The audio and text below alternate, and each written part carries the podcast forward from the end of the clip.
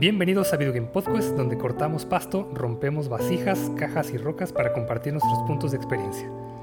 Para esta aventura eh, nos acompaña Roy, que es la Trifuerza del Poder. Hey, listen.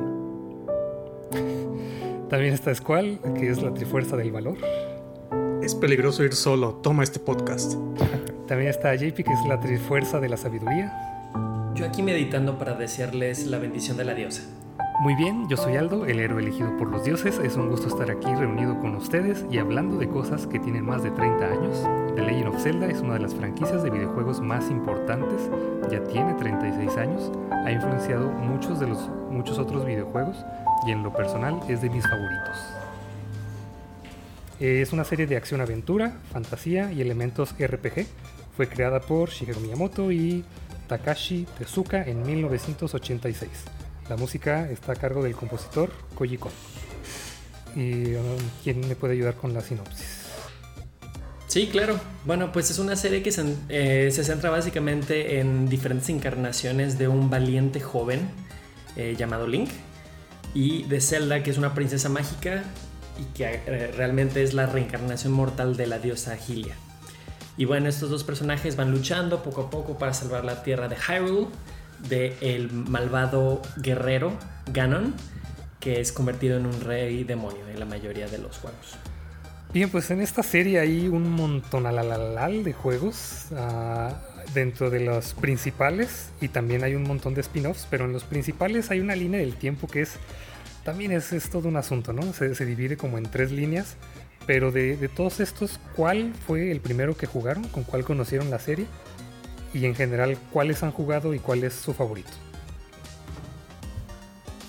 Ah, ya empiezo. El primero que jugué fue Ocarina of Time en lanzamiento. Bueno, unos meses después creo. Y también es creo que mi favorito. Ahí ser, compitiendo de cerca con Wind Waker, que es el, como el patito feo, que, muchos no lo quieren, pero a mí me encanta. Eh, ¿Cuáles no he, más bien yo, cuáles no he jugado? Los de la mayoría de los de 10, eh, Nintendo 10 y 3DS, o sea, el Phantom Hourglass, Spirit Tracks y uh, Link Between Worlds son los que me faltan ahí de jugar. Bueno, el Hyrule Warriors también, pero como no es como la saga principal, pues. Eh. Pero fuera de eso, todos los demás ahí, ahí los he pasado. Pues yo no estoy seguro de contestar. El primer juego que jugué fue el original, The Legend of Zelda. Este, y pero, o sea, lo jugué cuando estaba todavía muy pequeño en un Nintendo que rentábamos. Eh, y creo que era muy joven como para realmente jugarlo bien, entonces me hacía muy difícil y, o sea, jugaba y mataba monitos, pero realmente nunca pude avanzar en la historia. Todavía está muy difícil, ¿eh? Yo lo jugué el año pasado y todavía, todavía está muy difícil. este, bueno, el primero que ya jugué, jugué bien y pasé yo solo eh, fue Ocarina of Time también. Sí, yo también, el primero que jugué fue Ocarina of Time. Y este. He jugado varios, pero sí han sido ganadas con la mitad. Hay unos que no he acabado por completo. Um, pero los que sí acabé fue Ocarina of Time, Majora's Mask, Oracle of Seasons, Oracle of Ages, A Link to the Past y Wind Waker. Y los que no acabé fue el Skyward Sword, el Twilight Princess, Breath of the Wild, Link's Awakening y el original de, NES, que el que JP tampoco pudo pasar. Pero no es personal contra la serie, ¿no? Realmente dejas muchos juegos sin terminar. sí, la verdad sí. Fíjate que yo también empecé con el Ocarina of Time, eh, ya, ya, pues muy adelante después de, la serie, de, cuando comenzó. Entonces se me hace curioso que, para mí la serie, pues sí, siempre fue como en tres dimensiones y son los que más me habían gustado, pero hasta hace poco ya pude jugar los anteriores y también me gustaron muchísimo. lo que más se me hizo curioso es que preguntamos precisamente en redes sociales cuál era su favorito y casi todos dijeron alguno de, de pixel art, de los de antes. No tanto se fueron por los nuevos. Yo he jugado, por aquí debo tener la lista. Me puse el, propósito de, jugar la mayoría de la, serie principal. Entonces sí tengo terminado el original, A Link to the Past, Link's Awakening, Ocarina of Time, Majora's Mask, Four Swords, Wind Waker, Minish Cap, Twilight Princess, Skyward Sword y Breath of the Wild. Todavía me faltan algunos principales y también yo creo que esos de 3DS que mencionaba Squall también son los que ahorita ya va a estar complicado conseguir tanto la consola como el, juego y que no me llaman tanto tanto la atención como que esa línea del tiempo aunque Wind Waker sí es muy bueno ya como que el resto por donde le siguieron no, no me llamaron tanto la atención pues ese es uno de los problemas, ¿no? Con la saga, de que como están en muchas consolas, hay muchos que después ya no los puedes volver a jugar como estos. O sea que nomás los puedes jugar en la consola, en el 3DS. El Wind Waker incluso nomás lo puedes jugar en GameCube o en la versión de Wii U. Pero o sea, esa, consíguete un Wii U y el juego, o, juega la, versión de GameCube en, tu Wii, o emúlalo de alguna manera ilegal que, que Roy conoce, pero no, no, no. Se llaman copias de seguridad. Porque luego las compañías no cuidan bien, ¿verdad? Sus juegos. Sí, no, pues ya este quitan las tiendas online y pues tienes que tener un respaldo. tú, tienes ahí tu museo personal por si, por si algo sale mal. sí, no, de hecho el emulador de, de GameCube ahorita ya está bien, es el Dolphin. Sí, jala bien los juegos un pirata de la conservación, de la preservación aquí, Que no se pierdan esas Bueno, pues sí, sí, sí. Dentro de, las respuestas que recibimos de ustedes en redes sociales, tenemos por ejemplo de Conejo Designer, dice mi top 3 va a ser en el número 3 A Link to the Past, en el número 2 los dos de Oracles y en el número 1 Link's Awakening. Y dice mi número 1 tiene un gran significado y conexión para mí porque es el único juego que mi abue Tere tenía en su Game Boy Classic y cuando iba a su casa me dejaba jugarlo. Así fue como conocí la saga de The Legend of Zelda. Wow, su abuela tenía Game Boy. También nos escribió Yoshito Fiu Fiu y dice A Link to the Past, todos los años los juegos sin falta. Me parece que están coincidiendo mucho con ese. Tai Shizu dice A Link to the Past. Y el de A Link Between, Between Worlds, ese también me hace falta y ese sí se me antoja. Sí, he escuchado muchas cosas buenas de ese y como que lo tengo pendiente, pero eso otra vez dónde lo juegas. Tengo que conseguir un 3DS, ¿no? Sí, sí es de los menos populares, pero sí, los que lo han jugado sí lo recomiendan bastante. Finalmente también tenemos a Jorge Torres que dice que el Ocarina of Time y Breath of the Wild.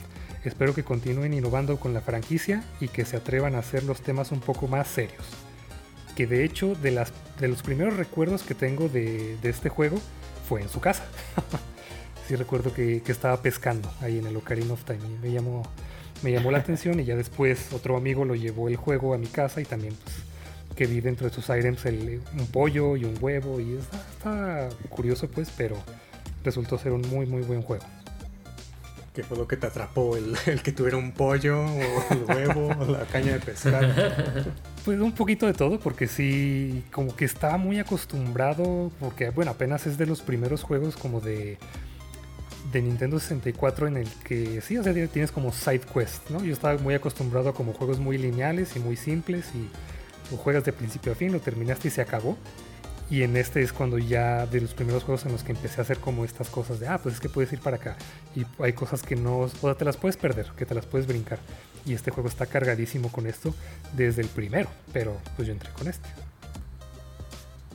Ya, ¿Hay alguno que, hayan jugado y que no les haya gustado? Mm, yo jugué poquito el de Phantom Hourglass y no me gustó mucho, como que no sé, no, no me atrapó. Ese y el de. El Zelda 2, el Link's Adventure. El peor. el peor. pues es que es también el, más diferente, ¿no? Porque es como también side-scroller, entonces también está como que raro. Digo, pues es, es, los viejitos, pero también pues es como que. No, no. Sí, sí lo probé, pero no. Creo que es el que menos le gusta a todos. Sí, ese, ese es famoso por por ser medio malo, pero a mí no me gustó mucho el Skyward Sword, el original. Sí estaba padre los nuevos este, comandos con el Wii, pero también los controles no eran muy buenos, no, no los este, detectaba bien, entonces quería ser un, un, tipo de espadazo y te lo detectaba al otro lado y luego llegaba Fi y te hablaba y te hablaba y te hablaba y te volvía a hablar. Sí, tampoco me gustó mucho ese. Es muy... Aparte es muy repetitivo. Sí, también. Sí, ese, ay, sí es un poco controversial. A mí me gustó, así a secas.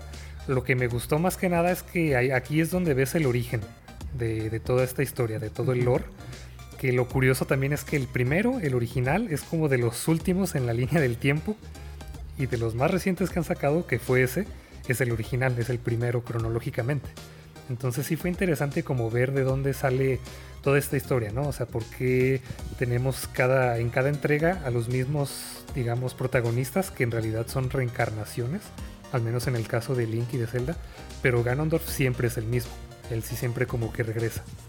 Pero aquí ves como el origen de dónde viene él, de dónde viene la Trifuerza, por qué hay reencarnaciones, tanto de, Zelda como de Link cada vez, el origen de la espada maestra, etcétera, etcétera, etcétera. Pero sí fue decepcionante eh, lo que decían de que es repetitivo porque sí, o sea, la, batalla contra como este rey demonio que, se llamaba Demise, que es como perdición o muerte, es, un aguacate con patas. la batalla no está tan divertida y la tienes que hacer tres veces. Aparte de los mundos, ¿no? Nace como tres mundos y tienes que volver a repetirlos una y otra vez. Sí, aunque sí me gustaron los dungeons y las armas que pusieron en este. Entonces iba a tener como, pues sí, o sea, algunas cosas buenas y otras malas. Pues todo que es como tú dices, ¿no? Lo interesante es que es el inicio de toda la saga, entonces por la cuestión de la historia es interesante jugar en este en particular, que también es el, eh, es el último que salió para como remaster, que salió para el Switch. Para el 35 aniversario. Ajá, entonces también puede que sea eh, uno que encuentres fácilmente hoy en día en la tienda. Entonces también está eso interesante. Yo, diría que de, los Zeldas, eh, este, el Ocarina of Time y tal vez el Breath of the Wild serían de los más importantes. Porque, mm, bueno, yo creo que serían como unos 5 los importantes, ¿no? Skyward Sword, porque es el que inicia todo. Ocarina of Time, porque es el más conocido. Eh, el mejor. Y también porque. El, Se dice, Con, todas, sus letras, es el mejor. Y el que empezó el desmadre. Sí, o sea, muchas este, publicaciones sí dicen que es el mejor calificado de la historia y un montón de premios y así. Y, sí, o sea, se lo merece todo. Pero también es donde se hace esta bifurcación de las líneas, ¿no? De donde hay. Donde siguen los siguientes este, juegos, ¿no? Que ahí, dependiendo de hay como tres variantes, ¿no? De que una versión donde. Una línea de tiempo donde Link es derrotado por Ganon y ahí se separa una línea de tiempo y son este, una serie de juegos que ahí es donde. Sí, el que siguiente sería A Link to the Past, ¿no? Que es otro de los importantes, yo creo, de la saga. también muy como. También mucha gente le gusta mucho este porque era de, de Super Nintendo también muy bueno. Y luego están las otras dos líneas de tiempo, que es donde Link sí gana a Ganondorf y ahí es como una verificación de que, qué pasa con el Link eh, joven o el chico o niño y la era del donde Link adulto desaparece. Entonces ahí, continúa Majora's Mask con Link chico o a Wind Waker así miles de años después. Entonces creo que esos son como los interesantes. Y Breath of the Wild literal está hasta el final de la línea del tiempo. Entonces, y no se sabe bien qué, onda, ¿no? ¿no? Como que siempre es algo bien vago. De, por sí se tardaron un friego en medio decir cómo era la línea del tiempo de los eh, celdas. Y ahorita más o menos tenemos una guía, pero siempre todo es vago, ¿no? O sea, no hay como una conexión así directa o como para, que digas, es que si no jugaste este no vas a entender nada, ¿no? Este continúa la historia de fulanito, o sea, creo que no llega a eso la serie que es punto a favor también. Pero siempre la historia, pues, podrías decir que es repetitiva, pero es como un ciclo, ¿no? Y, mantiene, pues, sobre todo son, todos son divertidos, que es lo importante también de la saga, Lo que se ha mantenido. Sí, y ahorita ya, ya vamos a entrar a, lo que más nos gusta precisamente de este tipo de juegos, pero hablando de la línea del tiempo, sí, o sea, Breath of the Wild lo ponen al final, pero no, no dicen de cuál, de cuál línea de las tres. Ajá, porque ellos, no sé. Ajá, ellos solo se pusieron en camisa de once varas diciendo, o sea, porque empezaron a salir varios juegos y como dices, este, pues, lanzaron un libro que se llama Hyrule Historia, que es donde ya dijeron, a ver, es que son tres líneas y este sigue de este. Y, realmente antes no importaba, ¿no? Entonces ellos trataron de hacer eso y pues ya se hizo un caos. Pero pues ya con Breath of the Wild ya les valió y dijeron, bueno, este ya es el más reciente, pero de cualquiera de las tres líneas. que no tiene sentido. Se unen las tres. Sí, y, y, realmente pues sí puedes jugar cualquiera sin haber jugado los demás, pero eh, creo que el único que sí recuerdo, bueno, o sea, hay unos que tienen como seguimiento directo, que, va a ser precisamente Majora's Mask, después de haber jugado Ocarina. Sí, es, sí consideraría importante jugar primero Ocarina y también en Wind Waker, porque revisitas el Hyrule de Ocarina of Time, entonces también como que sí es muy muy importante jugar ese y después ahora sí ya cambiar a donde tú gustes, ¿no? Y justamente de ese, eh, como decíamos que tuvo muy buenas calificaciones, tuvo el récord Guinness como el juego mejor calificado de la historia. Y Famitsu le dio 40 de 40, así calificación perfecta. Pero en general la serie ha tenido varios, eh, varias entregas, que va a ser el Ocarina of Time, The Wind Waker, Skyward Sword y Breath of the Wild, que a todos esos Famitsu le puso 40 de 40. Nice. Ese Ocarina of Time casi no hablamos aquí en este podcast. Rara vez lo mencionamos. sí, pero creo que estoy de acuerdo. Es el juego más este, emblemático de, la saga y que te da un poquito de lo mejor de tanto de la historia como del modo de juego. Entenderle de qué se trata la saga, entender qué tipo de juego es. Creo que es el mejor lugar para empezar. Sí, es un excelente punto de entrada, pero entonces ahora sí vamos entrando a, a características de estos juegos. Eh, quiero que, no sé, empiece Roy, que nos diga cuál es como su elemento favorito de este tipo de juegos. Creo que la mejor parte de estos juegos es la exploración y como irte por tu cuenta a descubrir los misterios del mundo. Y digo, sí puedes seguir así la historia lineal si te vas a todos los dungeons, como te, te, van diciendo, como te van guiando. Pero lo padre es que si, si te pierdes por ahí en el mundo o te vas por otra parte, pues te vas volviendo más fuerte porque vas encontrando las piezas de corazón o, cualquier misterio que te vayas encontrando, incluso solo con buscar botellas. Por ejemplo, las botellas son súper importantes en, en Majora's Mask y, normalmente perdiéndote es como encuentras estos secretos. Entonces eso siento que es la mejor parte. Sí, de hecho no sé si, si conocen la historia como de origen de cómo Miyamoto quiso hacer esta saga. Que se perdió en el bosque. Algo así, o sea, le gustaba mucho explorar. Ajá. Le gustaba mucho así salir a. Pues no me acuerdo qué parte de Japón vivía, pero le gustaba mucho salir al bosque a explorar, pero sobre todo meterse a cuevas. Entonces, que primero como que le daba miedo, pero después ya se, se adentraba y se ponía a explorar adentro de estas cuevas. Y fue esto lo que más adelante, ya que empezó a desarrollar videojuegos, dijo: Ah, pues voy a hacer uno acerca de esto que me gustaba mucho hacer de niño. Y de hecho, toda la saga es como una mezcla de, diferentes inspiraciones, tanto este, esta de exploración como también los personajes principales, Link y al menos también Navi, están inspirados en Peter Pan y en Campanita. Casi no se nota. y el nombre de Zelda lo tomaron de, de la esposa de F. Scott Fitzgerald, que era novelista, y su esposa Zelda Fitzgerald era pintora y novelista, y es que querían como querían un nombre que representara así como belleza atemporal y que viviera para siempre y como que les gustó mucho eso y dijeron, ah, pues vamos a ponerle como como esta señora. Me está diciendo que Zelda que Zelda no es el personaje principal. El, que está vestido de verde. El, de la espada, el de la espada no es Zelda. Todas las mamás lo conocen, ¿no? Conocimiento de básico de mamá. Sí.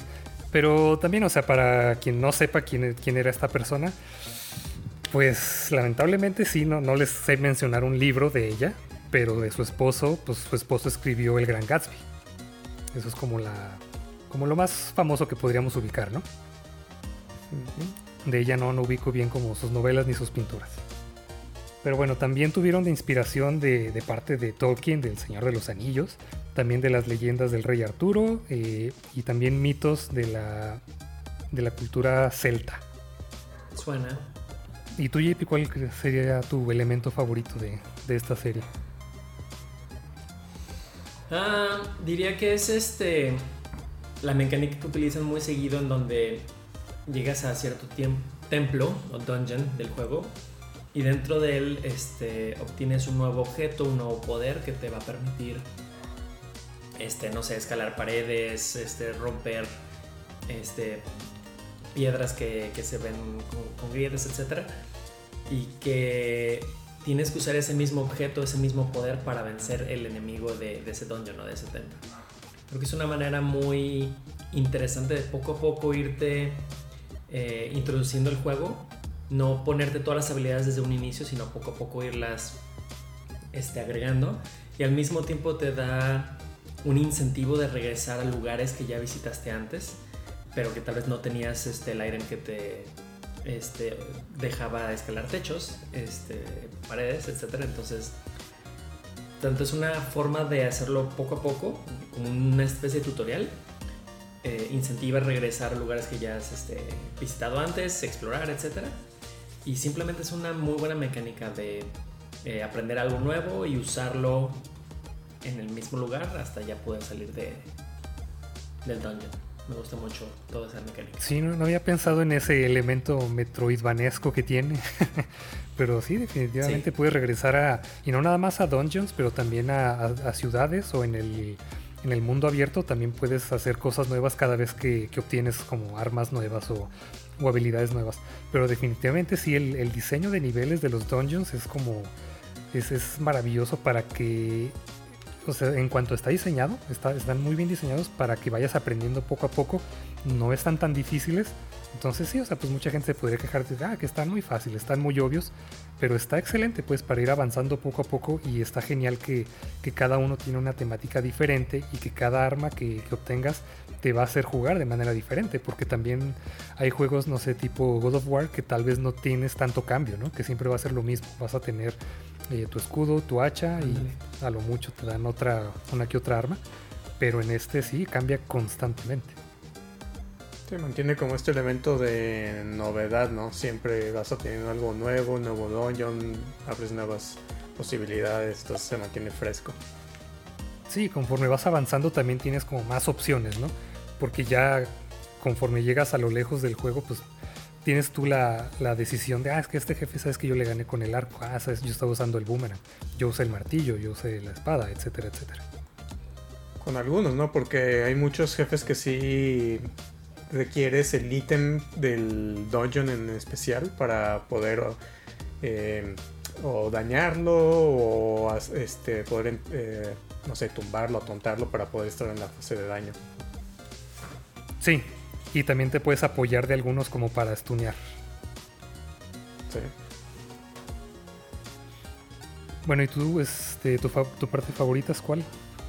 Pues a mí me lo ganó Roy, pero voy a decir que el otro elemento que es eh, los puzzles, que es algo también característico, ¿no? Que va con el diseño de nivel y sobre todo juega muy bien con los ítems que vas desbloqueando, porque siempre son como las barreras que te vas enfrentando, ¿no? De que llegas a, de repente estás explorando un calabozo y hay, no sé, una piedra enorme bloqueando, ¿no? Entonces es como que, ah, pues todavía no puedo pasar, pero ya que sacas las bombas, es como, ah, ya, ya abres una posibilidad de, moverte. Pero también lo, que me gusta es que los, como usan los ítems para ponerte puzzles, eh, acertijos, eh, en los mismos niveles, en los mismos cuartos, ¿no? De cada tienes que poner un, este, mover eh, unos switches de cierta manera, que luego tienes que poner bombas en un punto y hacer otra cosa, pegarle con el boomerang en, en, otra área, o sea, tienes que hacer como maniobras con los ítems que tienes y eso es lo que está también interesante, ¿no? Porque te, te incentivan a que veas cómo puedes usar las cosas que tienes para abrir puertas, llegar a áreas que no podías acceder eh, o derrotar a algunos enemigos de, otras maneras para que te ayuden. O sea, es como esta experimentación y creo que juega muy bien con eh, todos los acertijos, aunque no son así súper difíciles. Em, son como que ya que los resuelves con el ítem, es como que te sientes así chingón, ¿no? Así ah, ya huevo, era con esto, ahora sí ya puedo hacer esto. O descubres, ¿no? Ah, puedo usar este ítem para hacer tal cosa. Y me acuerdo que en tal pueblo había una cosa parecida, entonces ya puedo ir a hacer algo. Entonces es como esa.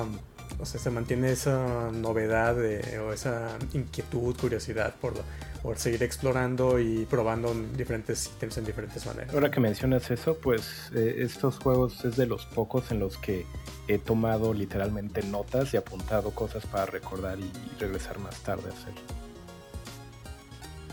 Vaya. Porque el juego no te deja. Solo Pero los instructivos antes tenían, me acuerdo que ah, tenían como esta sección de notas y yo recuerdo que también con los celdas era con los que pocos juegos donde los usé. De hecho, yo cuando los comencé a jugar todavía no, leía bien el inglés, entonces pues no, no me o sea, no entendía los tutoriales que me daban ahí en el, en el juego. Entonces, pues yo nada más le picaba todo, ¿no? Y ya, ah, ok, con esto hago esto y esto y esto. Hasta años después que revisité el Ocarina of Time y que ya me puse a leer, no sabía que había ciertos ataques que se podían hacer. Como el, spin rápido, yo no sabía que se podía hacer. Pero bueno, tiene ciertos detallitos. Pero sí, de, esto que, que mencionas, es cual justamente yo creo que es lo que hace tan rico estos juegos que tienen un poquito de todo. Porque además de tener un poco de historia, acción, side quests, los dungeons, las armas, van a tener estos acertijos. Y no sé, eh, quiero que me digan si, si siento que estoy viciado, pero siento que es de los pocos juegos en donde... estás viciado. ya, ya me, me, quitaron la duda.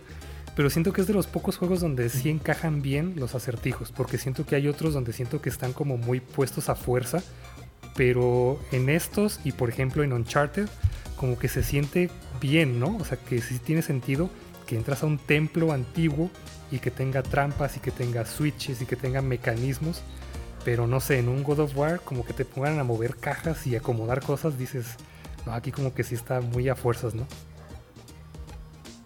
Pues depende que sea lo que busques en el juego, pero obviamente pues en todos los celdas cuando lo empiezas sabes a qué vas, ¿no? Sabes que van a haber este puzzles en todas partes y que hay dungeons y demás. Pero por ejemplo en God of War, pues a lo mejor quieres más acción, ¿no? Entonces, pues sí hay una diferencia en ese aspecto. Sí, como el, género en sí, pues de acción-aventura, este, pues el diseño de los niveles de los, de los dungeons en específico es donde están los, donde normalmente te encuentras los puzzles, ¿no? Eh, lo que te comentaba, como que están muy bien cuidados a detalle de que eh, conforme vas explorando te topas con estas paredes que nomás vas a poder brincar hasta que tienes el ítem. Y después tienes que regresar a otros cuartos para ahora ya usar eh, la nueva arma o algo para seguir avanzando y eh, conseguir sí que las llaves que necesitas o el mapa para avanzar y, al final toparte al jefe y, pues seguir adelante. ¿no? Entonces creo que es mucho atención al detalle para que cada dungeon funcione bien eh, en un inicio de cuando entras y no tienes el, arma que necesitas y después cómo cambia completamente ya que tienes el arma. Entonces como si se abriera o se prendiera la luz en el, en el calabozo y ahora ya ves todas las cosas de diferente manera. Entonces también como que eso, eh, eso es algo que se me hace muy llamativo de la serie. Eso depende mucho de qué tan bien están diseñados los niveles o los acertijos. Pero yo estoy un poquito más de acuerdo con Aldo de que sí es importante que sean buenos, pero para mí se me hace mucho más importante que hagan sentido en el pues en la narrativa del juego. Tomb Raider Uncharted Zelda creo que tienen sentido, en otros juegos este sí como que no tiene sentido que haya ese, tipo de acertijos por lo menos, por más buenos que estén. Y, quizás encaja porque es el género de fantasía, ¿no? Porque también que está muy inspirado en El Señor de los Anillos, en Dungeons and Dragons. Mm, bueno, pues mi parte favorita va a ser los jefes. O sea, además de los dungeons y los, los jefes, ah, siempre es como la primera vez, al menos que te los topas, y son como muy, muy impresionantes algunos. Casi siempre son más grandes que tú, rara vez te vas a encontrar algo de tu mismo tamaño, casi siempre son monstruos o bestias más grandes. Y no sé, con muchos brazos o con espadas o con... O no sé, van a aparecer dragones o lobos, etcétera. Nuevamente entrando el género de fantasía pero sí, cada uno también se va a jugar de manera diferente por el, objeto que hayas conseguido en el diferente dungeon y que además son temáticos. Que si vas a entrar en un volcán, te vas a encontrar con un dragón de fuego, que si estás bajo el agua va a ser este, el monstruo que está dentro de una ballena, etcétera, etcétera.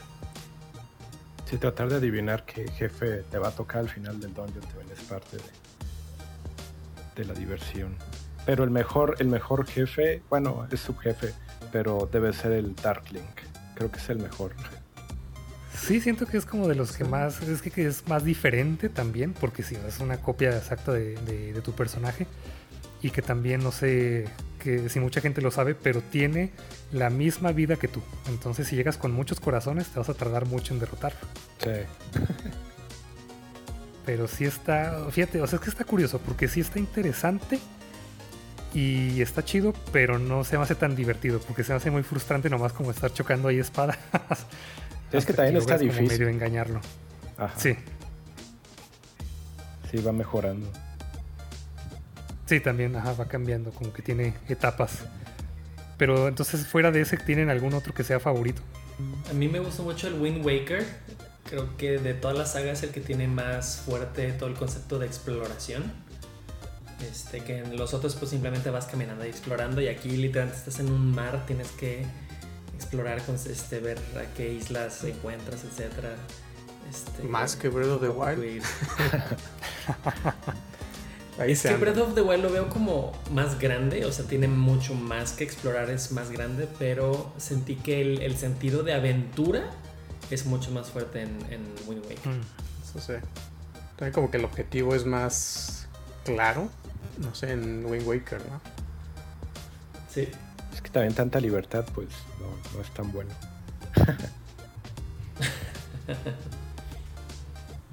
bueno, pero preguntaba de jefe, un jefe favorito.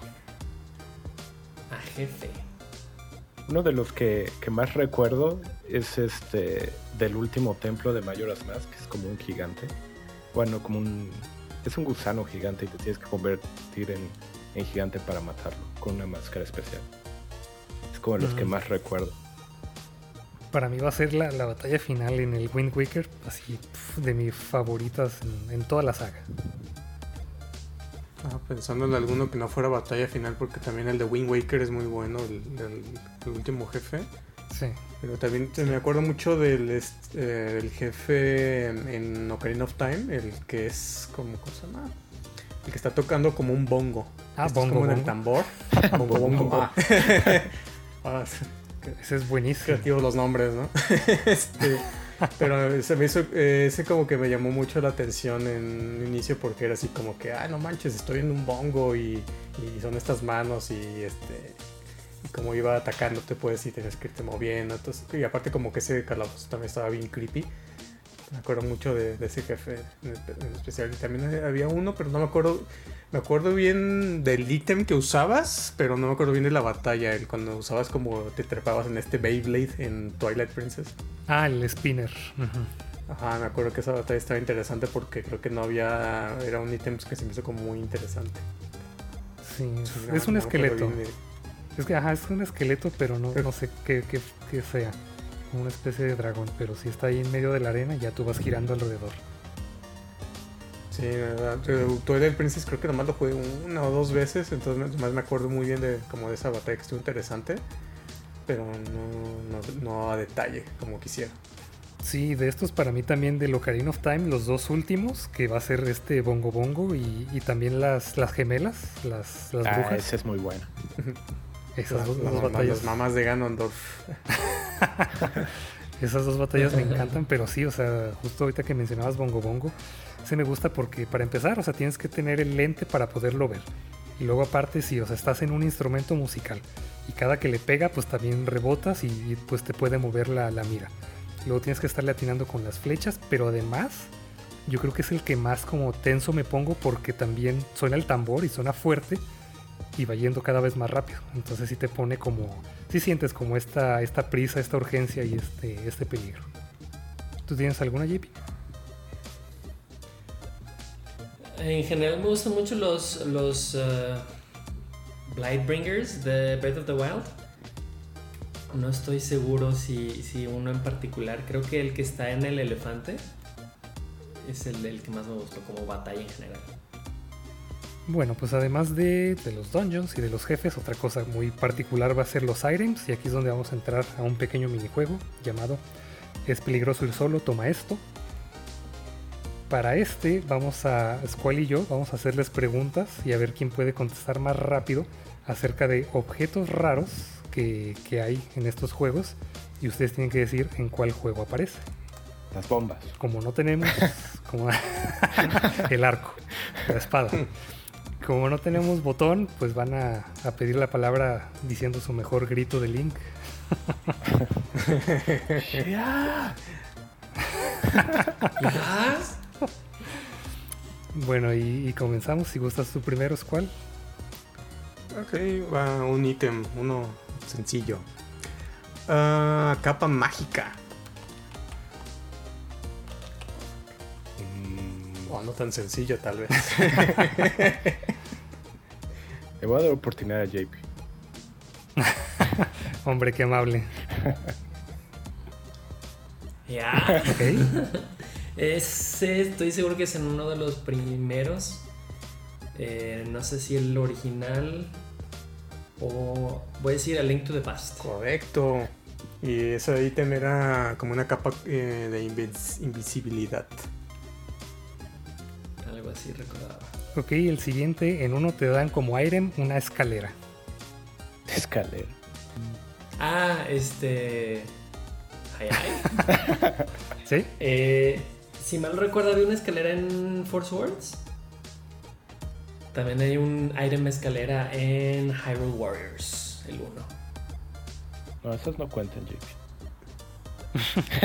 Bueno, ¿cómo no? Bueno, pues entre que sí y que no, esto sale desde el original. En el primer juego hay un item que son escaleras, entonces como sale en original, definitivamente lo han repetido más de alguna vez, ¿no? En- durante la saga, pero sí en el original sale. Pero será un ítem que usabas para cruzar los ríos, ¿no? Sí, pues, lo tenías en tu inventario o no. sí.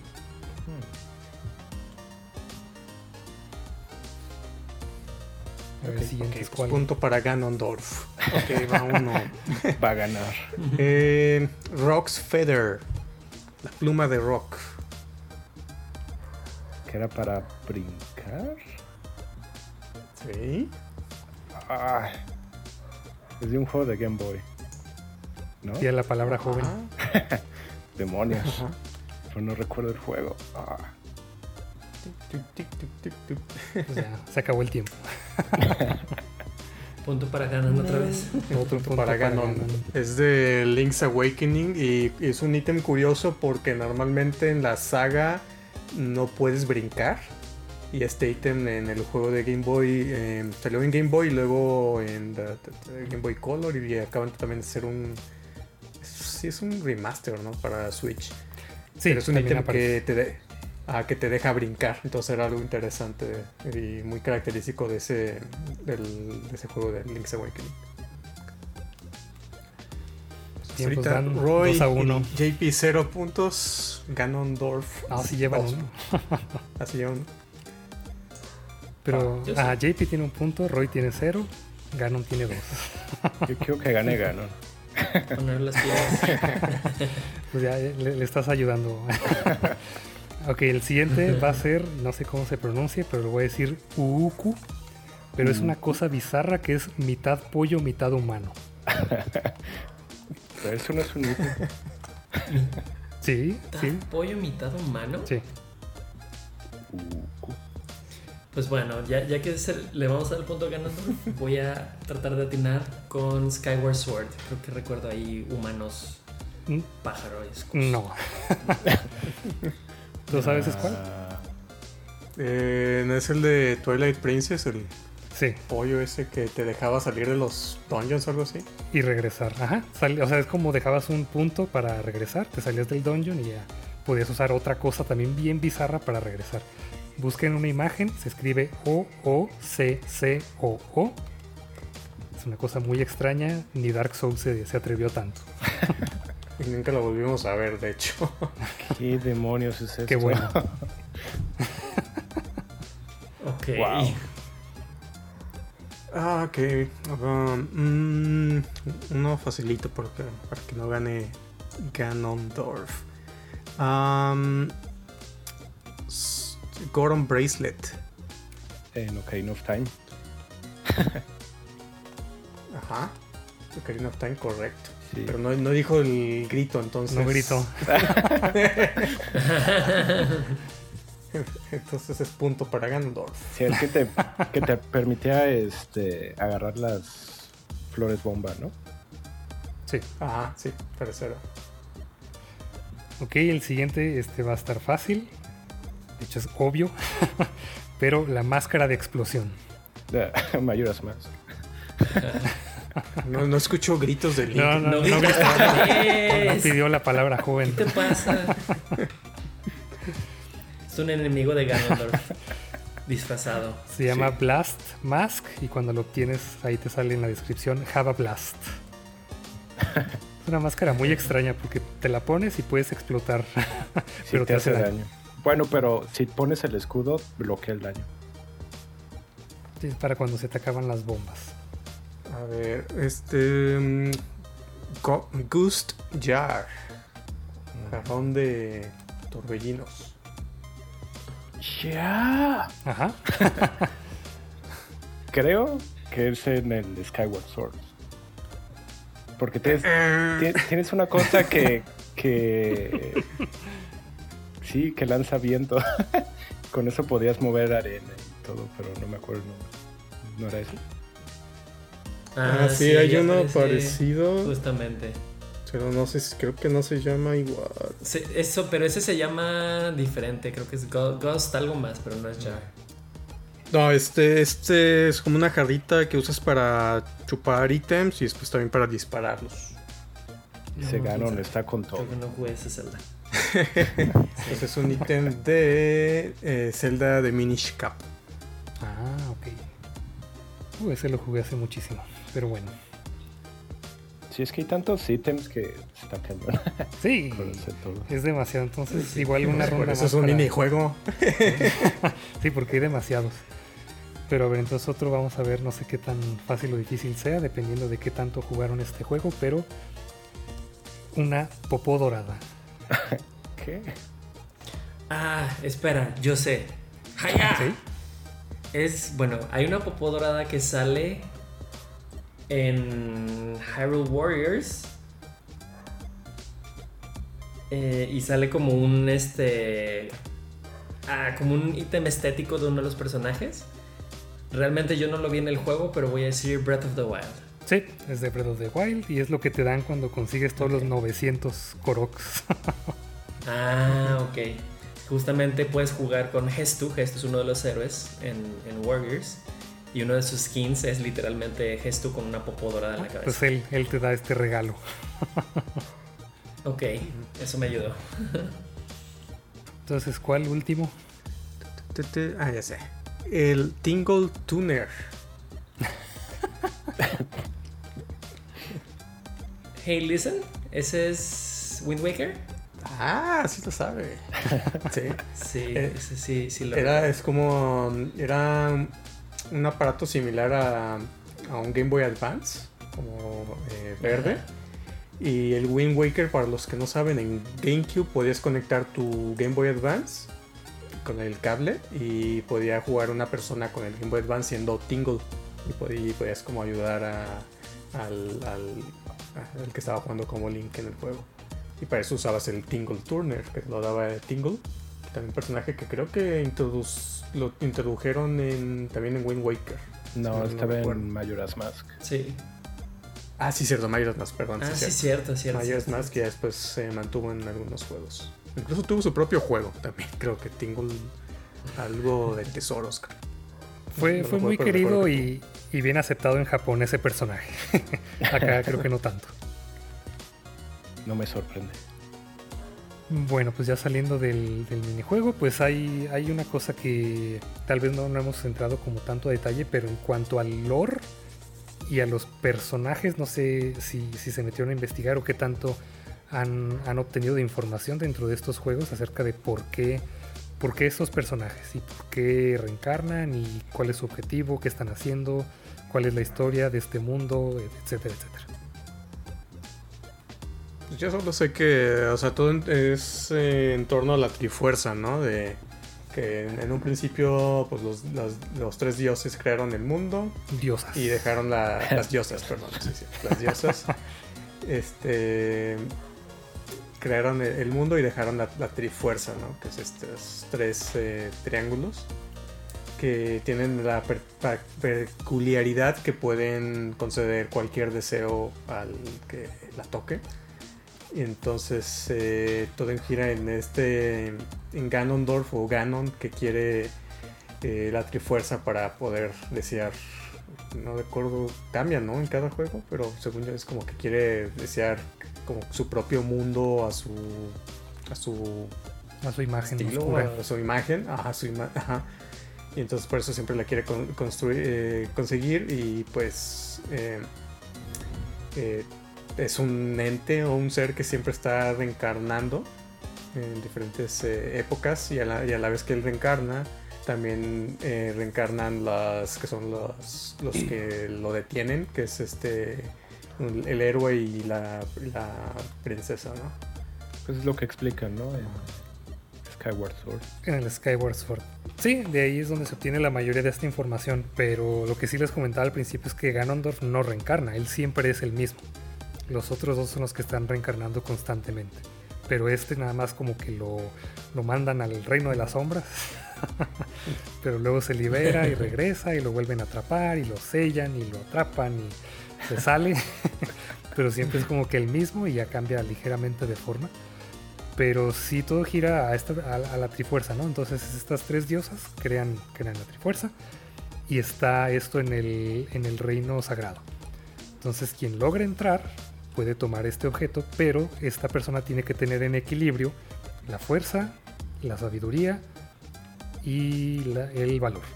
Si no está en equilibrio, la trifuerza se separa en tres piezas diferentes y se le asigna cada una a una persona diferente, que es donde van a coincidir cada, en cada juego Link, Zelda y Ganondorf. Ahora que de dónde vienen estos personajes, pues en el Skyward Sword te dicen que una, una diosa que era Ilia, eh, renunció, bueno, primero ella atrapó a Dimais, a este, a este demonio, y renunció al aguacate con patas. renunció a su, ¿cómo se dice? Godhood. Su deidad. Diosicidad. Su, su deidad. Es que sí hay una palabra, pero no, no la recuerdo ahorita. Pero renunció a ser una diosa. Divinidad. Divinidad. Divinidad me gusta. Perfecto. Renunció a su divinidad, pero con tal de poder estar reencarnando. Entonces reencarna una y otra vez, pero en una forma mortal. Para eh, estar cuidando precisamente de esta trifuerza. Y a la vez también crea esta, a la espada maestra, que es la que va a elegir al héroe cada vez para que le ayude a defender al reino y a defender a lo que es la trifuerza que ahora también, o sea, entras al reino sagrado y si entra una persona oscura, crea o, más bien cambia al mundo a una versión oscura, que es lo que vemos en Ocarina. Si entra una persona afroamericana, pues es todo Pero entonces Dimais o el aguacate con patas es Ganon o qué? Ese es el rey demonio y después se convierte en lo que va a ser Ganondorf. Entonces, al, final de, Skyward Sword es cuando derrotas ya a este, este aguacate con patas y toma la primera forma de, Ganon. Y a partir de ahí es cuando ya se queda con esa forma que a veces es humanoide, a veces es como de un jabalí.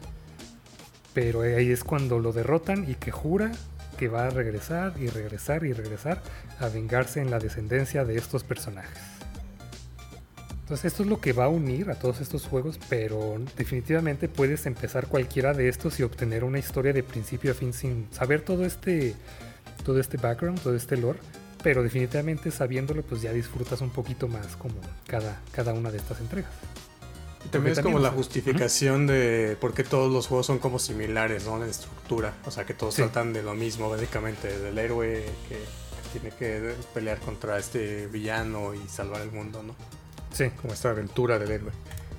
Pero ajá, a, diferencia de otros juegos como Mario, donde Mario siempre es Mario, en este caso, pues como son reencarnaciones, a veces Link es un. pues vive en un pueblito, a veces este.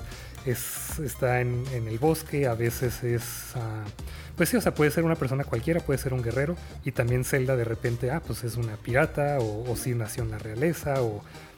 Pues son, o sea, tienen el mismo espíritu, pero son diferentes personas. Entonces también cambian visualmente y en personalidad.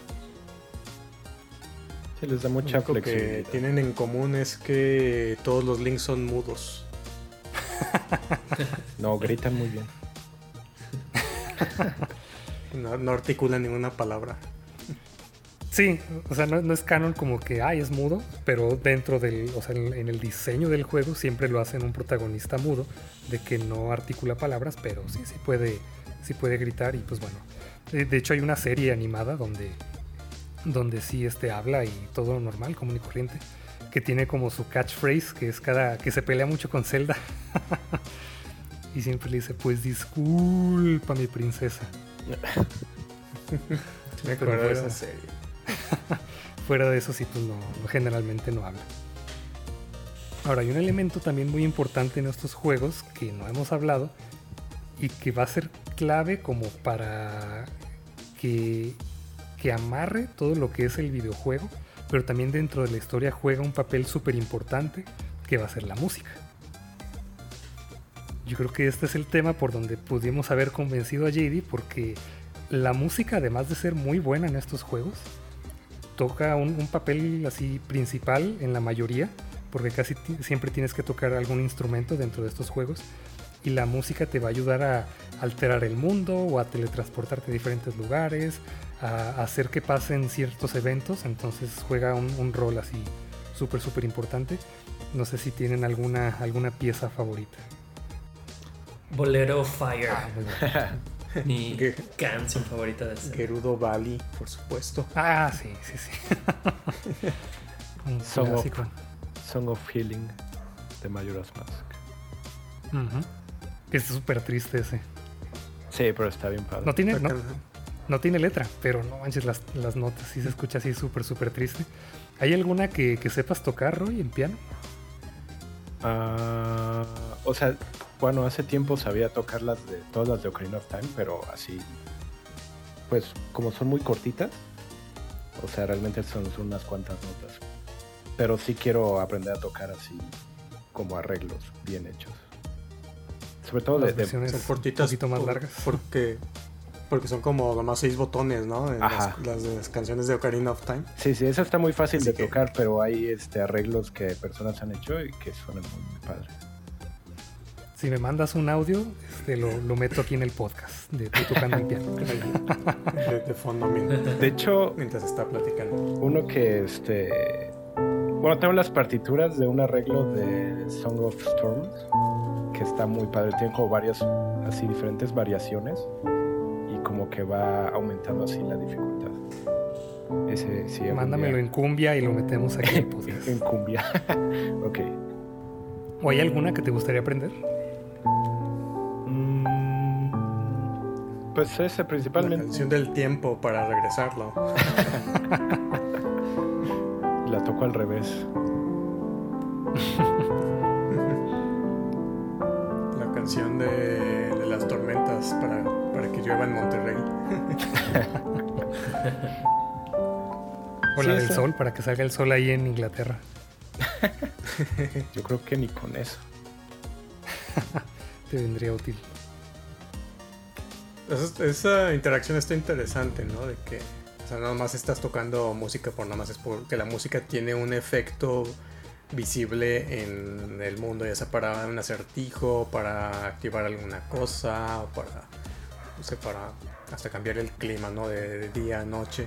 Entonces es algo también interesante que le dan otra función a la, a la música, la hacen como una cosa que necesitas hacer para resolver acertijos o side quests.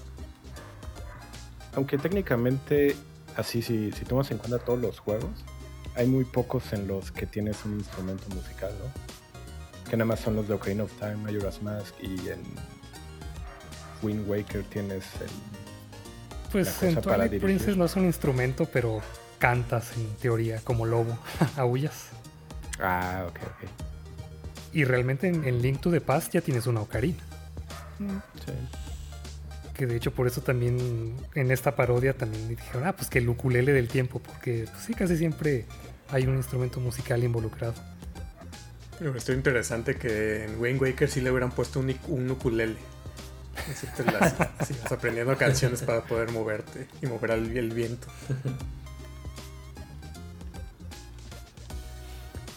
Pues tienes la, la varita de conductor.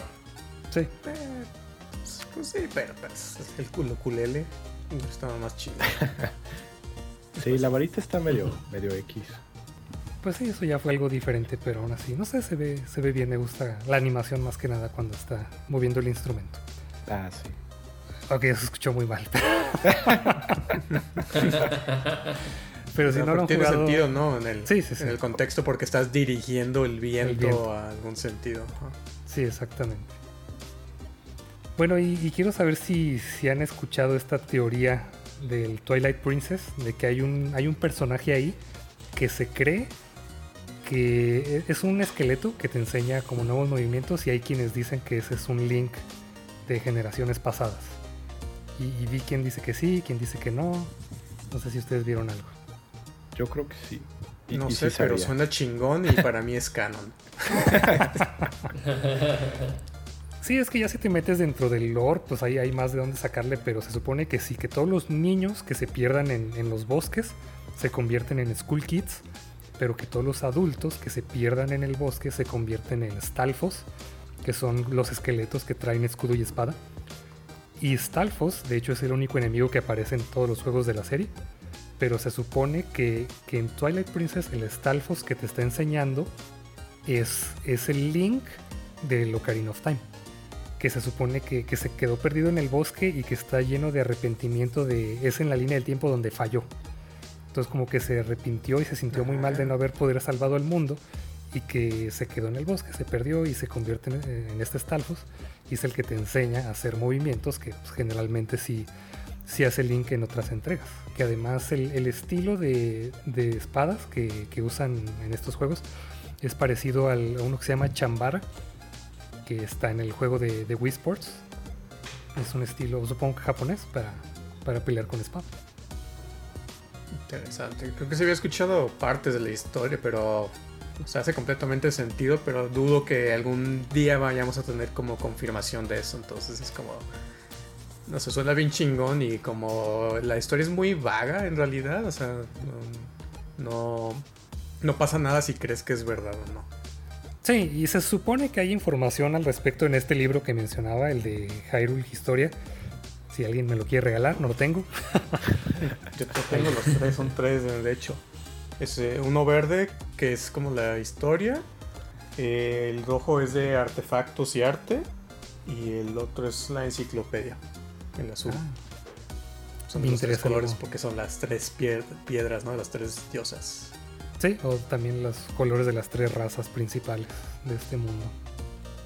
También. No te preocupes, Aldo. Luego te regalo los libros de Andrés. Va, va, va, jalo. Fuera de eso, pues ya nada más tengo notas de, de algunos juegos que, que ha inspirado esta serie.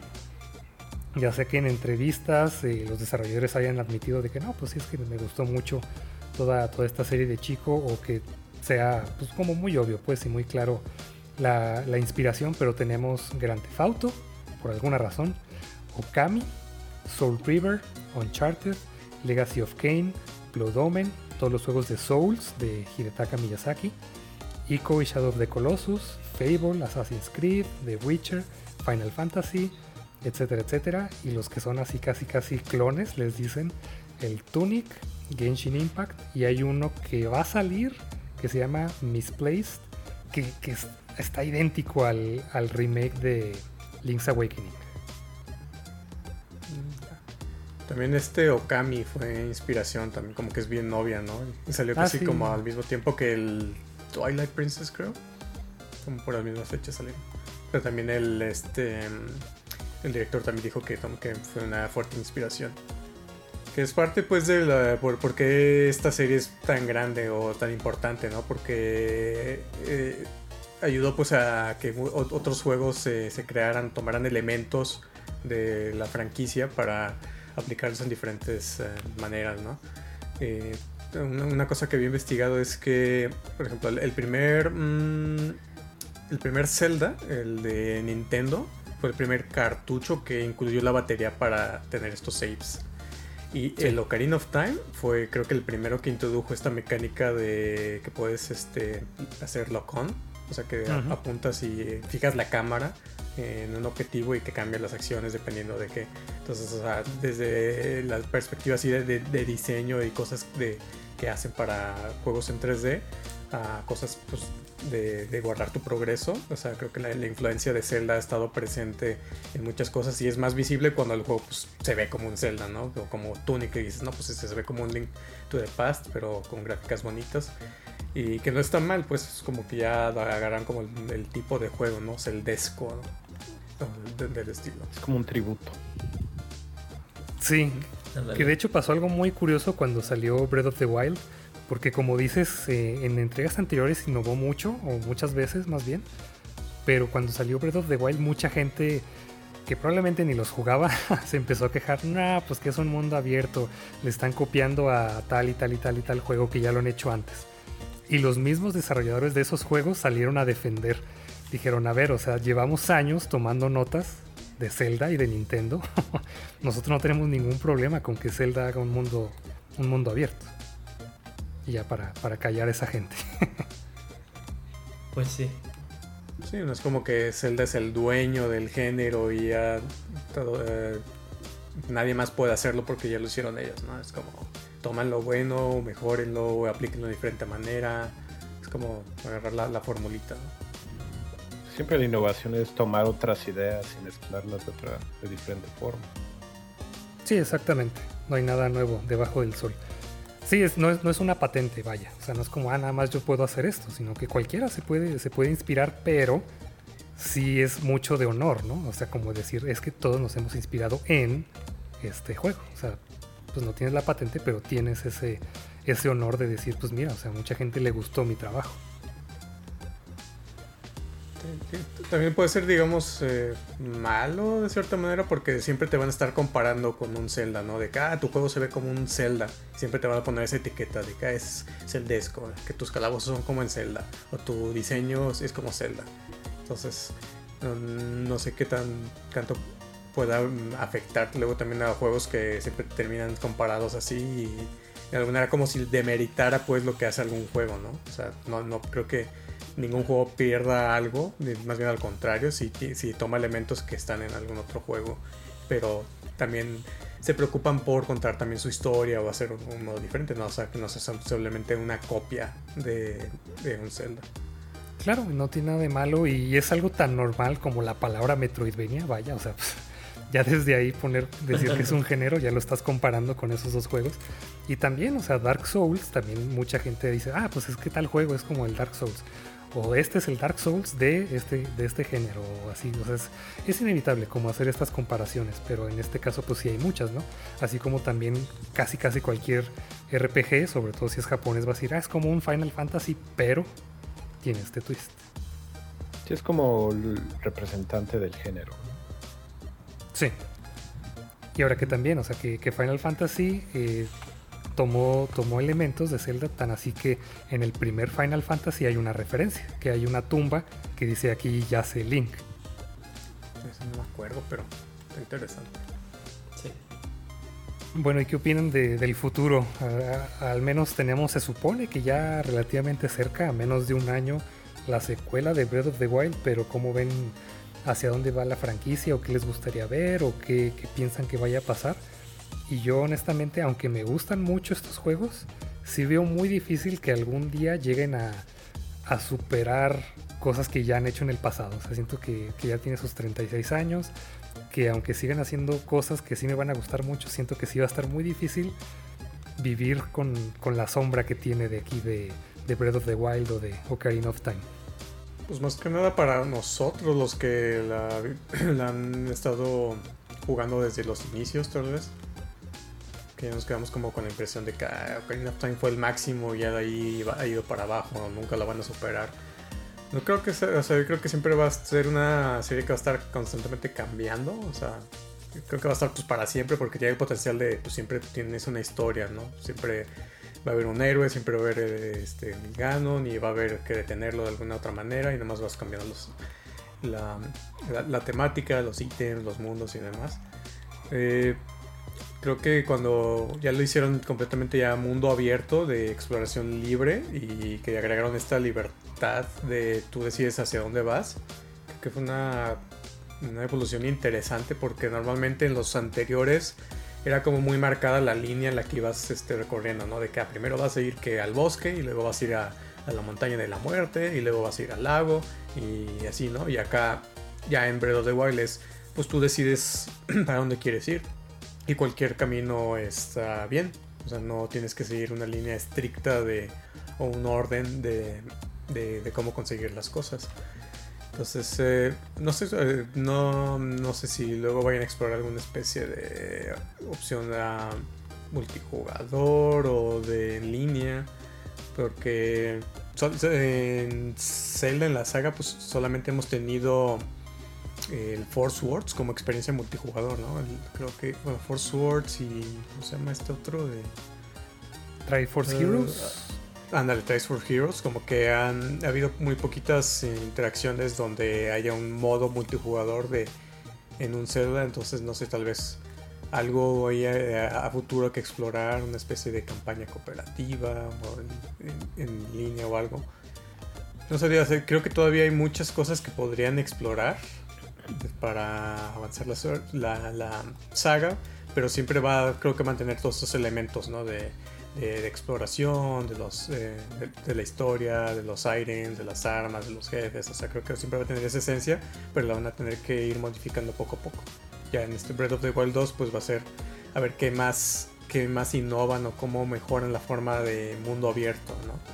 Eh, fuera de que, ah, pues ahora es un mundo más grande, ¿no? O sea, que, que, sea, que vaya un poquito más allá. O si me gustaría, pues que que vayan ahí mejorando pues eh, o potenciando todos esos elementos que son fuertes en Zelda. También depende de qué, qué tan diferente sea la siguiente consola de Nintendo, porque por lo general con los Zeldas también sí. demuestran mucho los nuevos este, los controles o los o las nuevas características de la consola, ¿no? O si puedes conectar este otros otros dispositivos como cuando podías conectar tu Game Boy o, también los ítems reaccionan de diferente forma eh, por ejemplo en el Skyward Sword cuando ya podías mover la espada como tú querías y demás. Como que Nintendo siempre trata de innovar en ese aspecto entonces igual tal vez no te sorprende mucho con una nueva historia revolucionaria pero uh, con los ítems y como el modo de juego tal vez ahí sí te, te demuestren algo nuevo Sí, creo que la mayor parte de la innovación de estos juegos la, pues, la guardan de cierta forma o se esperan a, a una nueva consola, nuevo control o algo así.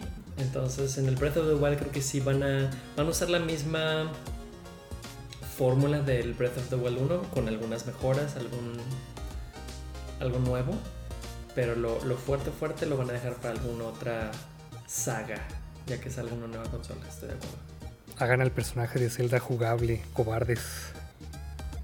Sí, eso estaría bueno, ¿no? Un Zelda donde sí seas Zelda. o los dos, o sea, que puedas como partes y partes. Ándale, o sea, eso sería algo muy chingón para... No, no sé si vaya a ponerlo en el Breath of the Wild 2, porque pues ya se supone que ya te reuniste con Zelda, a menos que ahora la van a misteriosamente este, secuestrar o al atrapar, no sé, pero creo que es algo que este, todavía le falta, ¿no? Que realmente puedas tener esta op opción o no sé si cooperativo, dos personas, uno es Zelda, uno es Link, o que escojas personaje en ciertas partes. Que sea como no It sé, Takes como Two. que algo, un... algo como It Takes Two, ¿no? Estaría interesante, ¿no? Pero pues yo, yo creo que también lo, lo, mejor sería un juego que sí completamente seas Zelda, ¿no? O tengas el, el otro papel. O que seas Ganon. También. También. Ok, ahí pues, está. Pues una, un juego, hagas tres, haces tres versiones. O sea, Zelda Triforce Warriors y la versión. Fire Emblem. Ándale, y escoges la versión de Zelda, la versión de Link, la, la, versión de Ganon, ¿no? Y cada quien es la historia y al final se juntan en alguna. en algún punto.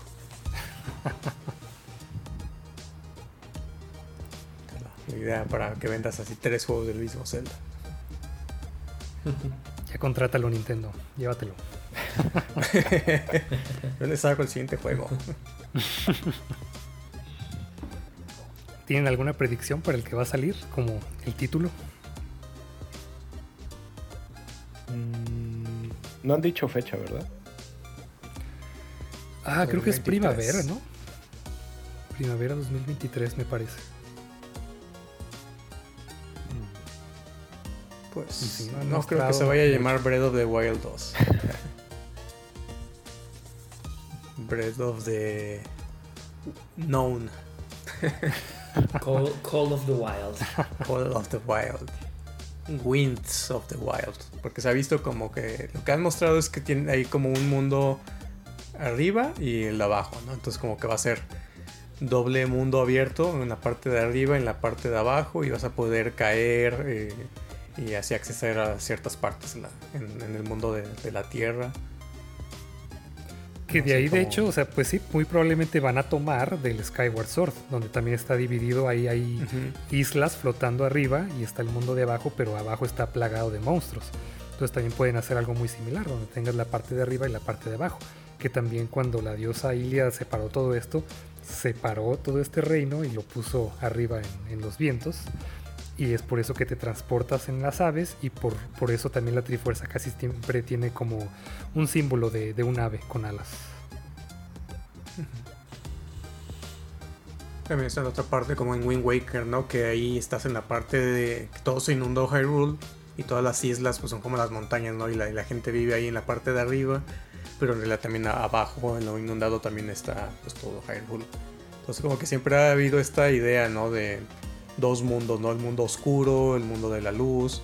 Entonces siento que um, Breath of the Wild 2 va a ser algo de ese mismo estilo, ¿no? Vas a estar cambiando entre estos dos mundos para eh, pues, resolver acertijos, acceder áreas, no sé, por alguna buena razón, ¿no? Vas a tener que estar cambiando.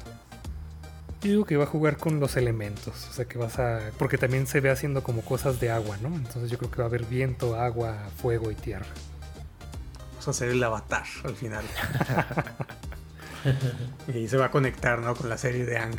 Link fue el primer avatar. pues de hecho en, Breath of the Wild Link estuvo ausente por 100 años, ¿no?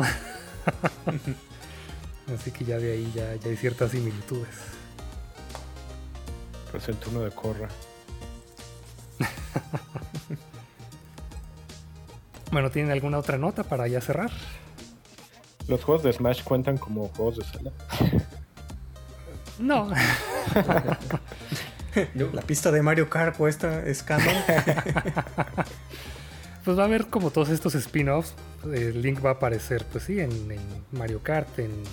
¿Cómo se llama? Este. Soul Calibur. Smash Brothers. Soul Calibur. Soul Calibur, de hecho. Este, en Soul Calibur 2. Sí. Todos estos de Hyrule Warriors, que ha habido dos o tres. Y luego el de ritmo, que también ese me da curiosidad, el de Cadence of Hyrule. Ah, que es como Crypt of the Necrodancer. Cierto. Entonces, bueno, sí, la serie tiene un montonal de spin-offs, pero todos estos no son, no son canon. ¿Creen que algún día saquen un juego de celular de Zelda? Probablemente. Hay uno de Mario, hay Mario Kart, hay Fire Emblem. Se tardaron. Pero Sí, porque, o sea, Nintendo sacó esos y como que ya después de años ya no ha hecho nada en celular. Quién sabe si no, les quiere dinero. bueno, recientemente salió el de Pikmin, pero fuera de eso sí, no, no, ha hecho gran cosa. pero no sé si Zelda sea una serie que se preste para eso, pero no sé, un gacha de Zelda. Que sean calabozos y pones a tus eh, a, tus héroes de, diferentes juegos a, resolverlos, no sé. Quizá tu próxima consola va a ser un celular también, entonces están esperando eso. Lo van a sacar, ¿no? Una sí, tendría, tendría, que ser algo súper simple y sencillo para que sea de celular. Y sería un spin-off, obviamente, no creo que hagan algo canon para celular, pero sí algo así súper entretenido y fácil, rápido, sencillo, sí, sí lo veo, pero o sea, más bien sí me gustaría, pero no, no veo a Nintendo haciendo lo que le gusta a la gente. no. bueno, pues este va a ser el final de esta aventura, pero la, leyenda continúa. Para recomendarnos un juego o un tema, nos encuentran en Instagram, Facebook y Twitter como Video Game Podcast. Y voy a aprovechar para hacer anuncio personal. A mí me pueden encontrar como arroba Legend of Saldo. Y si te gustó este episodio, recomiéndaselo a un amigo. Eso es todo y hasta el próximo nivel.